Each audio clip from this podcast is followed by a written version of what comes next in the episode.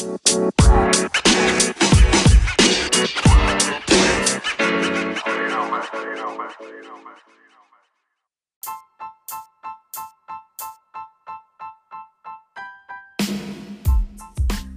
und herzlich willkommen, Freunde des Arbeitsrechts, zu meinem Podcast Einfach Recht. Antworten auf Fragen rund ums Arbeitsrecht. Schön, dass du dabei bist. Mein Name ist Sandro Wulff. Ich bin Rechtsanwalt und Fachanwalt für Arbeitsrecht. Gestalten ist besser als streiten. Dabei helfe ich dir mit diesem Podcast. In dieser Folge geht es um die Frage, kann der Arbeitgeber seinen Mitarbeiter von der Arbeit freistellen? Damit ist natürlich dann auch die Frage verbunden, was passiert mit dem Lohn bei einer Freistellung?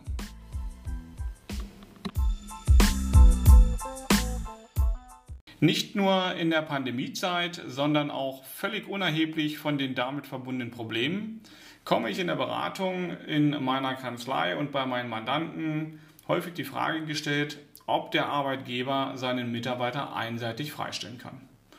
Hintergründe dafür können sein, dass der Mitarbeiter aufgrund seiner Erkrankung zum Beispiel nicht mehr in der Lage ist, seine Arbeitsleistung gemäß der arbeitsvertraglichen Vereinbarung, also dieser Dinge, die im Arbeitsvertrag festgeschrieben sind, zu erbringen oder aber andere Leistungshindernisse bestehen. In diesen Fällen fragt sich der Arbeitgeber sehr häufig, wenn der Mitarbeiter sich zum Beispiel nicht arbeitsunfähig schreiben lässt und in der Firma erscheint, ob dann der Mitarbeiter beschäftigt werden muss oder ob einseitig durch den Arbeitgeber dieser wieder nach Hause geschickt werden kann, also dann freigestellt wird. In ähnlicher Konstellation stellt sich die Frage, wenn ein Mitarbeiter in der an der ja, ähm, an der Arbeit erscheint mit Erkältungssymptomen ähm, und ob er diesen dann gerade durch diese Corona-Pandemie äh, wieder nach Hause schicken kann oder ob er ihn beschäftigen muss. Der Grundsatz im deutschen Arbeitsrecht ist der, dass der Arbeitnehmer nur dann Anspruch auf eine Vergütung hat, wenn er seine Arbeitsleistung vertragsgemäß eingebracht hat. Hat der Mitarbeiter seine Arbeitsleistung nicht eingebracht, so wird der Arbeitgeber grundsätzlich nach 326 Absatz 1 BGB von seiner Vergütungspflicht frei. Stellt der Arbeitgeber den Mitarbeiter von seiner Verpflichtung zur Erbringung seiner Arbeitsleistung frei, kann der Mitarbeiter, der seine Arbeitsleistung ja tatsächlich angeboten hat, einwenden, dass dann der Arbeitgeber mit der Annahme der angebotenen Arbeitsleistung in Verzug geraten ist. Danach bliebe der Arbeitgeber weiter verpflichtet, die Vergütung zu zahlen. Wie ist das aber in den Fällen, in denen der Arbeitgeber davon ausgeht, dass entweder der Arbeitnehmer gar nicht in der Lage ist, seine Arbeitskraft einzubringen, und der Mitarbeiter sieht das einfach anders. Ja, der bereits eingangs gestellte Fall ist der, dass ein Arbeitnehmer am Arbeitsplatz erscheint und Erkältungssymptome hat. Ja, äh, die den Arbeitgeber veranlassen, davon auszugehen, dass der Mitarbeiter sich mit einem Coronavirus infiziert haben könnte. So, ähm, als erstes bei der Lösung dieser Frage, für alle die, die äh, arbeitsrechtlich sich mit solchen Fragen auseinandersetzen müssen, muss geklärt werden, ob der Arbeitnehmer tatsächlich in der Lage war, seine Arbeitsleistung zu erbringen oder ob dies nur rechtlich nicht möglich war. Das ist ein entsprechend erheblicher Unterschied. Ähm, und ich gehe da auch noch ein bisschen konkreter darauf ein. Ist der Mitarbeiter tatsächlich nicht in der Lage, seine Arbeitsleistung einzubringen, spricht dies für einen Freistellungsanspruch des Arbeitgebers gegenüber dem Arbeitnehmer. In der Praxis besteht die Herausforderung, diese tatsächliche nicht gegebene Arbeitsleistung auch dem Mitarbeiter nachweisen zu können.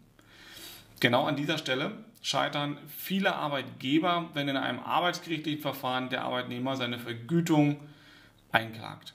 Ja, erfahrungsgemäß ist es dann so, dass der Mitarbeiter sich auf äh, seine Arbeitsfähigkeit beruht und der Arbeitgeber selber hat den Mitarbeiter nicht medizinisch untersuchen lassen können, äh, beziehungsweise ähm, geht von seiner subjektiven Annahme aus und das reicht den Gerichten sehr häufig nicht aus. Da muss man in der Praxis ganz konkrete Dinge beachten. Die verrate ich dir gerne, wenn du es wissen möchtest. Um diese beiden beispielhaften Fälle zu lösen, stelle ich dir die rechtlichen Rahmenbedingungen der einseitigen Freistellung durch den Arbeitgeber dar. Und die können dann auch beliebig auf andere Konstellationen angewandt werden. Mit dieser einseitigen Freistellungserklärung lehnt der Arbeitgeber die Annahme weiterer Arbeitsleistung des Arbeitnehmers ab. Er kommt damit grundsätzlich in diesen sogenannten Annahmeverzug. Und danach bleibt der Vergütungsanspruch des Arbeitnehmers nach 615b BGB bestehen. Der Arbeitnehmer kann nicht willkürlich durch den Arbeitgeber an der Erbringung der Arbeitsleistung gehindert werden. Ja, ein Grundsatz, der ganz wichtig ist. Denn ähm, vielmehr bestimmt sich ja die Verpflichtung nach den arbeitsvertraglichen Regelungen. Und ist in dem Arbeitsvertrag keine wirksame einseitige Freistellung zugunsten des Arbeitgebers geregelt, so ist dem Arbeitgeber auch nicht möglich, den Mitarbeiter so ohne weiteres und grundsätzlich einseitig freizustellen. Der Mitarbeiter kann also dann den Anspruch sogar gerichtlich durchsetzen, dass er beschäftigt werden muss. Dies ist gesetzlich verankert und hat den Hintergrund, dass der Mitarbeiter als Arbeitnehmer für sich sicherstellen muss, dass er auch über ein Einkommen verfügt und das ist dann nebenher sich auch persönlich einbringen und entfalten kann mit dem, was er da an Arbeitsleistung erbringt. Hm, gibt es Ausnahmen von diesem rechtlichen Grundsatz? Solche Ausnahmen sind nur dann berechtigt, wenn der Arbeitgeber ein schutzwürdiges Interesse darlegen kann. Grundsätzlich ist der Arbeitgeber verpflichtet im Rahmen einer solchen Interessenabwägung erst einmal zu schauen, ob er andere Möglichkeiten findet, seinen eigenen schutzwürdigen Interessen diese zu wahren. Als Beispiel ja, kann man im Rahmen dieser, dieser Risiken und der Bewertung mal auf das schauen, was wir jetzt äh, in dieser Pandemie, dieser, dieser Covid-Infektion haben, wo dann der Arbeitgeber eben schauen musste, welche Maßnahmen hat er bei der Verhältnismäßigkeitsabwägung, zum Beispiel das Tragen einer Maske, Aufbauen von Plexiglaswänden, ja und sonstige Schutzmaßnahmen, die wir jetzt alle in den letzten Monaten erfahren haben. Und der Arbeitgeber hat die schutzwürdigen Interessen zur Fortführung des Unternehmens und dem Schutz der Mitarbeiter in seinem Unternehmen im Allgemeinen abzuwägen. Der Arbeitgeber muss also eine weitgehende Abwägung der Interessen vornehmen und der bestehenden Möglichkeiten dann auch diese Risiken mit geringeren, einschneidenderen Maßnahmen als einer Freistellung ähm, irgendwie in den Griff zu bekommen. Steht zum Beispiel ein Mitarbeiter im Verdacht, an einer Krankheit zu leiden, die ansteckend ist, ja, stark ansteckend ist, so wie meinetwegen Covid-19, so muss der Arbeitgeber zuerst prüfen, ob eine Beschäftigung erfolgen kann, ohne dass der Mitarbeiter weitestgehend Kontakt mit anderen Kollegen hat. Ja, das wäre zum Beispiel eine Tätigkeit in einem Einzelbüro, wo er auch sicherstellen muss, dass sich die Kollegen dann nicht in irgendwelchen Gemeinschaftsräumen begegnen, einem abgetrennten Bereich oder aber eben, und das machen die Gerichte sehr häufig, dass sie darauf verweisen, eben im Homeoffice. Erst wenn das alles nicht möglich ist und auch die Beschäftigung zum Beispiel für einen Mitarbeiter in der Produktion ist, äh, das nicht ähm, realisieren lässt, erst dann kommt eine Freistellung des beschäftigten Arbeitnehmers in Betracht. Hier muss also in jedem Einzelfall eine gründliche Abwägung vorgenommen werden und eine sogenannte Zumutbarkeitsprüfung. Aus der Praxis und den Erfahrungen der Praxis kann gesagt werden, dass die Gerichte und äh, somit die Rechtsprechung mit dieser Annahme einer Pflicht zur Freistellung bislang eher sehr zurückhaltend umgegangen sind. Das hat sich jetzt ein bisschen geöffnet mit der Rechtsprechung zur Corona-Pandemie, aber wenn diese Pandemie vorbei ist und insbesondere wenn es sich auf solche Sachverhalte betrifft, die auch mit der Pandemie gar nichts mehr zu tun haben, dann wird hier wohl die Rechtsprechung wieder sehr streng sein. Wenn ich meine Mandanten und die Arbeitgeber in diesem Zusammenhang berate, dann höre ich sehr häufig von diesen, ja, dass sie doch eine sogenannte Fürsorgepflicht, ein Fürsorgeinteresse auch für die Mitarbeiter, aber auch den Mitarbeiter haben, den es betrifft. Sehr häufig wird dann auch darauf gedrängt, dass das doch irgendwie gesetzlich geregelt sein muss und ähm, dass man das doch schon gehört hat. Und damit komme ich als Anwalt immer in die Erklärungs- und Begründungsnotwendigkeit. Und klar, als Arbeitsrechtler muss ich bei solchen Sachverhalten grundsätzlich das nach dem Paragraphen 618 Bürgerliches Gesetzbuch, also BGB, bewerten. In dieser Vorschrift sind die Pflichten des Arbeitgebers geregelt, die er zum Schutz der Mitarbeiter einbringen muss. Allerdings sieht diese Vorschrift gerade eben keine Verpflichtung zur Freistellung vor. Das heißt, aus der Vorschrift, wo ich grundsätzlich als Arbeitgeber verpflichtet bin, zu schauen, dass ich Maßnahmen ergreife, um meine Mitarbeiter zu schützen, steht aber nicht drin, dass ich berechtigt bin, abweichend von arbeitsvertraglichen Regelungen, den Mitarbeiter nach Hause zu schicken und freizustellen. Danach kann ich also selbst als Arbeitgeber bei dem Gedanken der Fürsorge aus dem Gesetz einen solchen Anspruch auf Freistellung des Mitarbeiters nicht ableiten. Hm, ist das jetzt des Weisheits letzter Schluss? Nein, in der Juristerei gibt es das nicht. Ähm, denn es wird durchaus die Auffassung vertreten, dass ja hinter dieser Regelung in den Paragraphen 618 BGB Gedanken stehen, dass der Arbeitgeber seine Mitarbeiter vor Gefahren schützen soll. Und daraus ergibt sich dann eine indirekte sogenannte Fürsorgepflicht des Arbeitgebers gegenüber seinen Mandanten, also gegenüber seinen Mitarbeitern. Ja, das ist wieder Arbeitsrecht wird ergebnisorientiert gedacht und so wird es begründet. Gehen wir mal zu unserem Beispiel zurück. Besteht eine Ansteckungsgefahr für eine Vielzahl anderer Mitarbeiter, muss das Interesse des einzelnen Mitarbeiters beschäftigt werden zurücktreten. Das ist die Abwägung zum Schutze der anderen Mitarbeiter nach 618 BGB analoge Anwendungen und dann kommt man dazu, dass sich daraus ein Freistellungsanspruch zugunsten des Arbeitgebers gegenüber dem Arbeitnehmer ergeben könnte. Den Arbeitgeber trifft nämlich auch eine Fürsorgepflicht konkret gegenüber den bei ihm beschäftigten Mitarbeitern, aber auch den betroffenen Mitarbeitern. Denn bisher haben wir aus dem Blickpunkt der Gefährdung immer die Gefahr für die anderen Mitarbeiter gesehen und den Sachverhalt bewertet. Unter bestimmten engen Voraussetzungen muss der Arbeitgeber aber auch prüfen, ob er eine Fürsorgepflicht gegenüber dem betroffenen Mitarbeiter, also entweder dem infizierten Mitarbeiter oder aber auch im Allgemeinen hat. Hierzu wieder ein praktisches Beispiel. Der Mitarbeiter ist in einem Unternehmen eingestellt ausschließlich für Pflasterarbeiten. Aufgrund seiner langjährigen Tätigkeit ja, hat, er, hat er dann eine Kniearthrose, in beiden Knien sagen wir jetzt mal, und ihm sind Prothesen eingesetzt worden. So, und der Arzt attestiert dann auch nach der Kur, dass der Mitarbeiter keine Tätigkeit mehr ausüben darf, bei denen er dauerhaft kniet, schwere Steine schleppt und ähnliches. Ja, nun kommt der Mitarbeiter nach der Operation und mit diesem Attest wieder ins Unternehmen und möchte aber weiter beschäftigt werden, indem er Pflasterarbeiten macht. Der Arbeitgeber sieht aber aufgrund dieser ganzen Unterlagen, dass das eigentlich nicht geht. Der ist nicht mehr in der Lage, acht Stunden am Tag solche Arbeiten zu machen. Und er hat auch keinen anderen Arbeitsplatz, bei dem er den Mitarbeiter beschäftigen könnte, ohne dass körperlich schwere Arbeiten anfallen.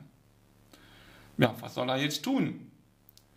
Darf er jetzt den Mitarbeiter wieder nach Hause schicken und somit einseitig von der Arbeitsleistung freistellen? In diesem geschilderten praktischen Fall ist durch die ärztlichen Atteste nachweisbar, dass der Mitarbeiter seine arbeitsvertragliche Leistung nicht mehr einbringen kann. Es spricht viel dafür, dass der Arbeitgeber den Arbeitnehmer wieder nach Hause schicken kann und somit bei diesen gleichbleibenden Umständen dann von der Arbeit freistellt. In all den Konstellationen, die ich dargestellt habe, steht am Ende die Frage, bleibt der Arbeitgeber bei einer solchen Freistellung weiter zur Zahlung der Vergütung verpflichtet? Der Vergütungsanspruch bei einer einseitigen Freistellung ergibt sich aus den Paragraphen 611a römisch 2 in Verbindung mit Paragraph 615 Satz 1 BGB. Der alleinige Grund für die Nichterbringung der Arbeitsleistung ist die Freistellung durch den Arbeitgeber und liegt damit auf Seiten des Arbeitgebers und eben nicht in der Person des Mitarbeiters. Der Arbeitgeber bleibt danach verpflichtet, die vertraglich geschuldete Vergütung zu zahlen. Eine Einschränkung, also Abweichen von diesem Grundsatz, besteht nur in ganz, ganz geringen Fällen und äh, insoweit könnte ein solcher Ausnahmefall vorliegen, wie eben beschrieben der Arbeitnehmer arbeitsunfähig krank ist, sich auch nicht krank schreiben lässt, aber im Ergebnis doch erkennbar, subjektiv auch für den Arbeitgeber und objektiv auch beweisbar, dass er zur Erbringung seiner Arbeitsleistung nicht in der Lage ist, sprich, dass die Leistungserbringung unmöglich ist. Also für das Beispiel mit dem Mitarbeiter, der die Pflasterarbeiten ausführt, ergibt sich für den Arbeitgeber, dass er die Vergütung nicht zahlen muss. Die Überzeugung des Mitarbeiters, dass er leistungsfähig sei, ändert daran überhaupt nichts.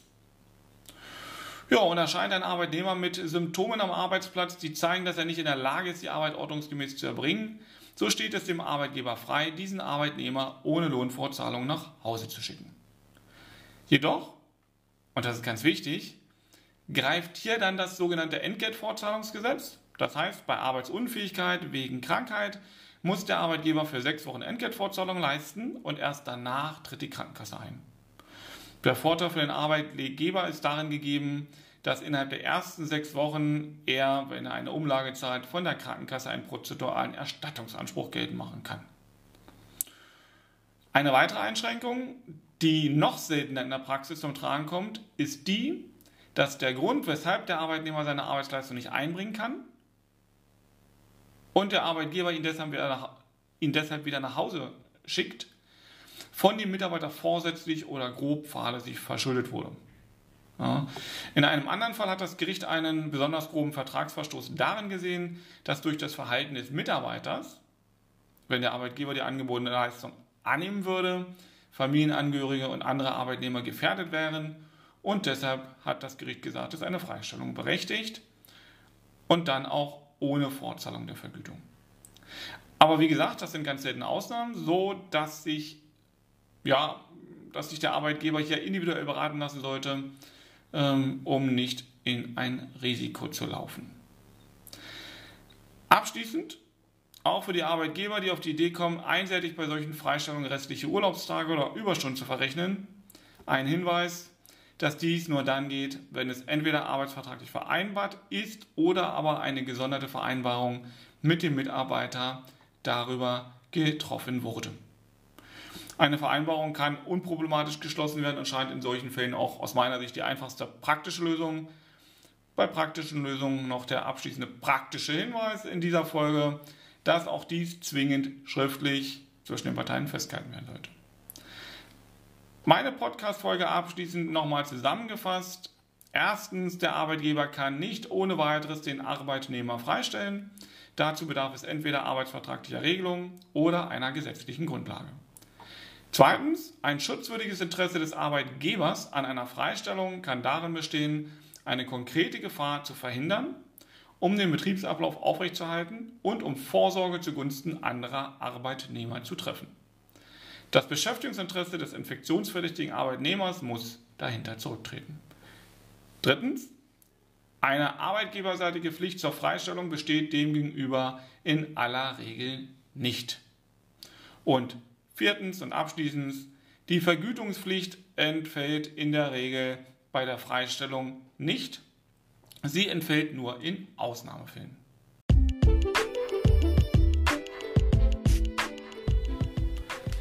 Wir sind am Schluss dieser Folge.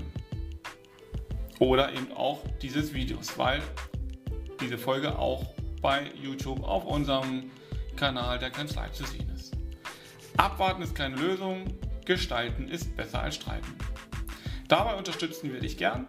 Bei Fragen und Anregungen schreibe mir unter sandro.wulf.kanzlei-wulf.de oder schau auf unsere Homepage unter www.kanzlei-wulf.de. Du erreichst mich dort und unter den in den Shownotes, also diesen Notizen zu diesem Podcast oder dieser Videosequenz und den dort niedergeschriebenen Links. Du kannst auch anderen Menschen und mir helfen, wenn du diese Podcast-Folge teilst und gerne auch, wenn das deine Plattform zulässt, bewertest. Damit erreiche ich noch mehr Menschen mit meinen Tipps. Ich bedanke mich bereits jetzt bei dir. Wir hören uns nächste Woche. Abonniere dazu diesen Podcast und du bekommst auch diese Glocke bei äh, YouTube und du bekommst automatisch die nächste Folge ausgeliefert, wenn es dann wieder heißt, Herzlich willkommen zu meinem Podcast Einfach Recht. Antworten auf Fragen rund ums Arbeitsrecht. Bis dahin, dein Sandro Wulff, Fachanwalt und Experte in den Fragen rund ums Arbeitsrecht.